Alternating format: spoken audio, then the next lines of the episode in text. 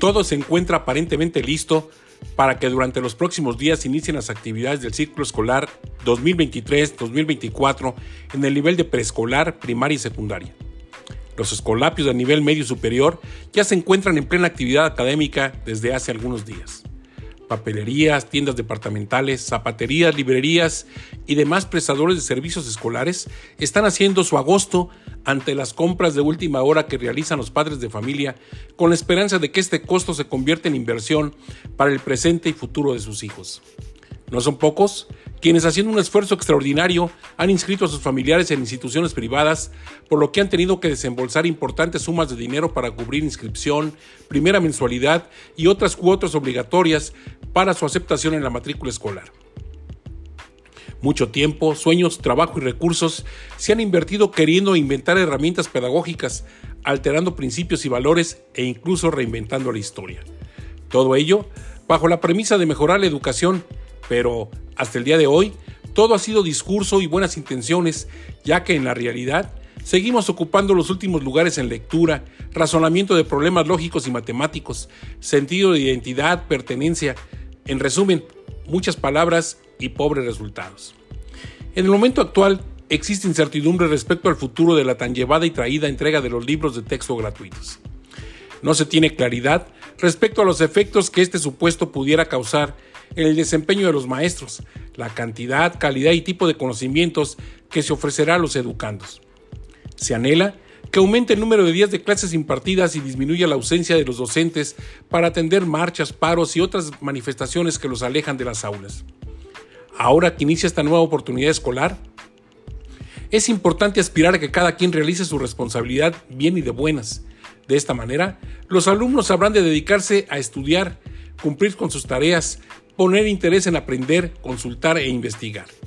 Los maestros deberán dignificar su noble tarea como formadores de conductas y personalidades, preparar sus clases, hacer uso de la tecnología para sacar el mayor provecho posible al tiempo que comparten con sus estudiantes, recordando que no son dueños del conocimiento ni de la verdad absoluta, por lo que deberán acompañar con paciencia a sus estudiantes al encuentro con el conocimiento, siempre con inteligencia, sensibilidad, creatividad y responsabilidad. Las autoridades educativas deberán hacer efectiva gestión ante las instancias estatales y federales para contar con los insumos necesarios para el desarrollo de las actividades escolares, realizar una eficiente y transparente administración de los recursos humanos, materiales y económicos a su disposición, liderando con su ejemplo y congruencia la formación académica, intelectual y en valores que requieren sus esculapios. A los padres de familia les corresponde acompañar el proceso educativo de sus hijos, enseñando y practicando valores, revisando el cumplimiento de las tareas escolares, asistencia a la escuela, el contenido de sus mochilas, alimentación y aseo personal, informándose permanentemente de todo cuanto tiene que ver con su desempeño y comportamiento, para corregir a tiempo cualquier desvío, debilidad o inconsistencia, ya que hacerlo al final del ciclo escolar suele ya no tener remedio. Los gobernantes de todos los niveles deberán de dotar en tiempo y forma de los recursos necesarios para el equipamiento de talleres, aulas y bibliotecas, para el pago de los salarios y estímulos pactados, incentivando siempre la superación profesional y humana de los mentores, la calidad y cantidad de conocimientos que se imparten sin que siglas, colores ni caudillismos marquen preferencias o veto alguno es necesario que exista congruencia y compromiso auténtico para brindarle a la educación la atención y recursos económicos necesarios para construir el modelo del país al que aspiramos. Un nuevo ciclo escolar está por iniciar y con ello la oportunidad para contribuir al desarrollo de México a través de la educación de los niños, jóvenes y adultos que asistirán a las aulas por los cuatro puntos cardinales de la geografía nacional, con la esperanza de enriquecer su formación académica y humana.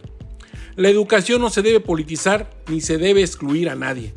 La UNICEF afirma que todos los niños tienen, derecho de ir a la escuela y aprender, sin importar quiénes sean, dónde vivan o cuánto dinero tenga su familia. Desde el fondo del corazón, deseo que este ciclo escolar sea plataforma para el desarrollo de nuestra sociedad, para el crecimiento del talento y competitividad de todos los involucrados en este importante proceso de la educación. De ello depende el presente y futuro de nuestro país. Soy Rogelio Díaz Ortiz. Hasta la próxima semana.